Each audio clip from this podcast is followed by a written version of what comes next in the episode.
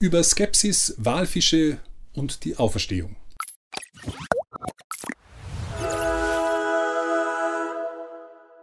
Als letztes Kapitel vor der Zusammenfassung möchte ich die Auferstehung zum Thema nehmen. Sie ist wichtig, um das Christentum als Bewegung überhaupt erklären zu können. Die liberale Theologie hat viele Theorien in die Welt gesetzt, von den Betrugstheorien der enttäuschten Jünger, die nicht an ihren Arbeitsplatz zurückkehren wollten, bis zu einer spirituellen Deutung der Auferstehung. Erst später, durch Mythenbildung, habe man diese geistige Auferstehung durch eine leibliche ersetzt.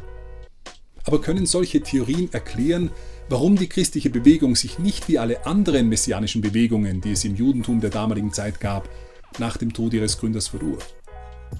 Viel kann man ja spekulieren über die seelischen Zustände der zurückbleibenden Apostel, aber eine Antwort muss auch Rechenschaft geben über das enorme Wachstum der Bewegung gerade in Jerusalem, wo jeder Gegner auf das Grab Jesu hätte hinweisen können. Die Leute waren in der Antike nicht leichtgläubiger als heute, wie die Erzählung vom Apostel Thomas zeigt. Oder man denke an die Reaktion der anderen Jünger, als die Frauen vom leeren Grab zurückkehrten. Skepsis ist keine moderne Erfindung. Zudem muss man erklären, wie ein Paulus, der zunächst entschiedener Gegner des Christentums war und es aktiv verfolgte und bekämpfte, zum Glauben an die Auferstehung kam. Der Tod Jesu war für Menschen wie Paulus ja kein Ereignis, das sie im Schock psychisch verdrängen wollten und sich daher die Geschichte der Auferstehung einbildeten, wie man es für die anderen Apostel behauptet hat. Und Paulus ist offensichtlich auch nicht egal, was im Grab passierte. Wenn Christus nicht auferweckt worden ist, dann ist unser Glaube sinnlos. Er verkündete diesen Glauben nicht in Opposition zu den Aposteln, die das leere Grab als zentralen Gegenstand ihrer Botschaft sahen. Der Umstand des leeren Grabes wurde zudem weder in römischen Berichten noch unter den Juden bestritten. Die These, welche offensichtlich unter den Juden im Umlauf war, leugnete nicht das leere Grab, sondern behauptete, dass die Jünger den Leichnam Jesu gestohlen hätten. Hier allerdings stellt sich dann die Frage, warum die Jünger, die somit nichts weiteres als Betrüger gewesen wären, ihr entbehrliches Leben, Verfolgung, Gefangenschaft und Tod in Kauf genommen haben, nicht für die Chance auf Status, Anerkennung, Herrschaft und irdischen Gewinn, sondern eine Botschaft von Demut, Hingabe und Liebe selbst gegenüber dem Feind. Alles basierend auf der Lehre eines, wie sie wussten, falschen Propheten.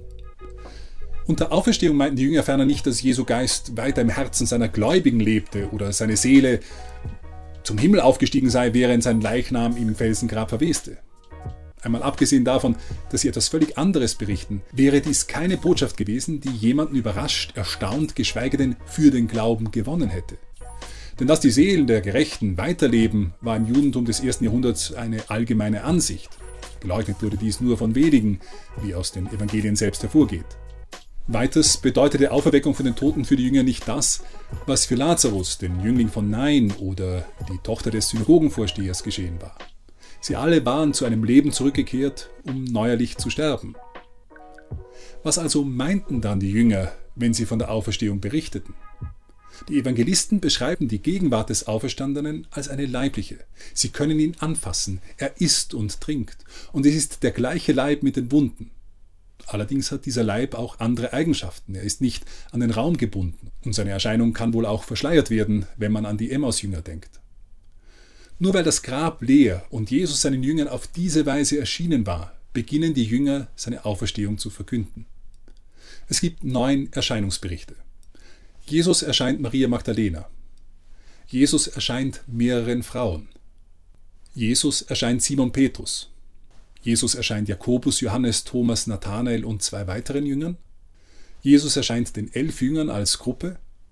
Jesus erscheint Kleopas und einem nicht genannten Apostel. Gleich 500 Brüder werden Zeugen einer Erscheinung. Jesus erscheint Jakobus, dem Bruder des Herrn. Jesus erscheint Saul von Tarsus, der daraufhin seine Wandlung zum Paulus beginnt. Manche Forscher weisen auf die widersprüchlichen Details in einigen der Berichte hin und bezweifeln sie daher. Allerdings müssen die meisten dieser Forscher zugeben, dass sie diese Berichte auch bezweifeln würden, wenn sie exakt übereinstimmen würden. Denn Grund des Zweifels sind weniger die Berichte als die naturalistische Grundhaltung und damit ein ideologischer Vorentscheid. Wie viele Frauen beim Grab waren, wie viele Engel ihnen dort begegneten und wo Jesus ihnen genau erschien, sind Details, die, wie von verschiedenen Autoren gezeigt wurde, auch harmonisiert werden können.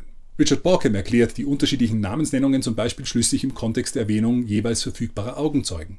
Er verweist auf die Zusammenhänge zwischen den Frauen unter dem Kreuz, bei der Grablegung und den Zeugen der Auferstehung. Aber sogar wenn man diesen Erklärungen nicht folgen will, dann bleibt das Gemeinsame, das diese Berichte haben. Wie es Brent Petrie formuliert, die Tatsache, dass Augenzeugen sich in ihren Berichten vom Untergang der Titanic in Details widersprochen haben, bedeutet nicht, dass sie nicht gesunken ist. Was hier alle Berichte gemein haben, ist, dass Jesus leiblich den Frauen, seinen Aposteln und weiteren Jüngern erschienen ist. Das leere Grab und die Erscheinungen sind am Ende des Tages die beste Erklärung für den Ursprung des Glaubens an die Auferstehung, die Mission der Apostel und die Ausbreitung der Kirche. Aber ein dritter Aspekt wird oft übersehen. Die Auferstehung ist auch eine Erfüllung der Schrift. Den Emmaus-Jüngern, die betrübt waren, erschloss der Auferstandene, wie Lukas schreibt, die Schrift. Das heißt, er zeigte ihnen anhand der Prophezeiungen der Alten, dass der Messias leiden und am dritten Tage auferstehen musste. Bei Johannes liest man, denn sie wussten noch nicht aus der Schrift, dass er von den Toten auferstehen musste. Paulus schreibt an die Korinther, denn vor allem habe ich euch überliefert, was auch ich empfangen habe. Christus ist für unsere Sünden gestorben, gemäß der Schrift. Er ist am dritten Tage auferweckt worden, gemäß der Schrift. Die Schriften der Juden selbst also müssen einen Hinweis auf die Auferstehung Jesu enthalten. Wo ist im Alten Testament von der Auferstehung am dritten Tag die Rede? Hosea 6 kommt einem vielleicht in den Sinn. Dort heißt es, Kommt, wir kehren zum Herrn zurück, denn er hat Wunden gerissen, er wird uns auch heilen.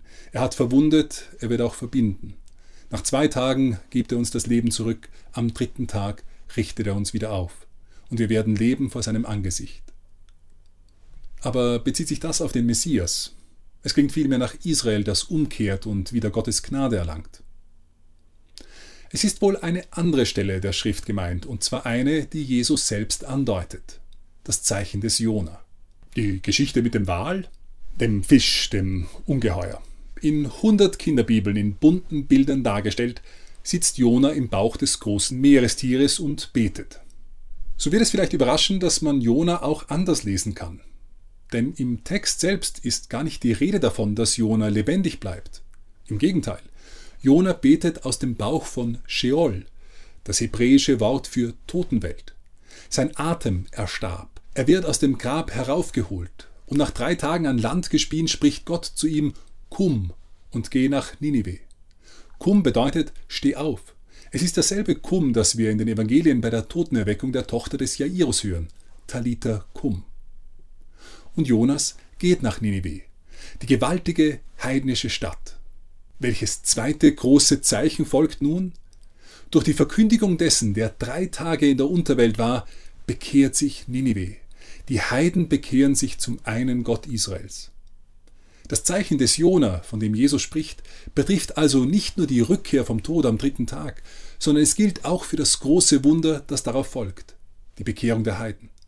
Es ist das Zeichen schlechthin, das das messianische Reich begonnen hat. Alle Völker, Nationen kehren um zum Herrn, zum Gott Israels. Und dieses Wunder dauert fort. Wir sind es, die Millionen von Menschen, die durch Christus in den Weinstock Israels eingepfropft worden sind, die nun nicht länger heidnische Götter, sondern den einen Gott Abrahams, Isaaks und Jakobs verehren, die seinen Namen preisen und seine Gebote zur Richtschnur nehmen.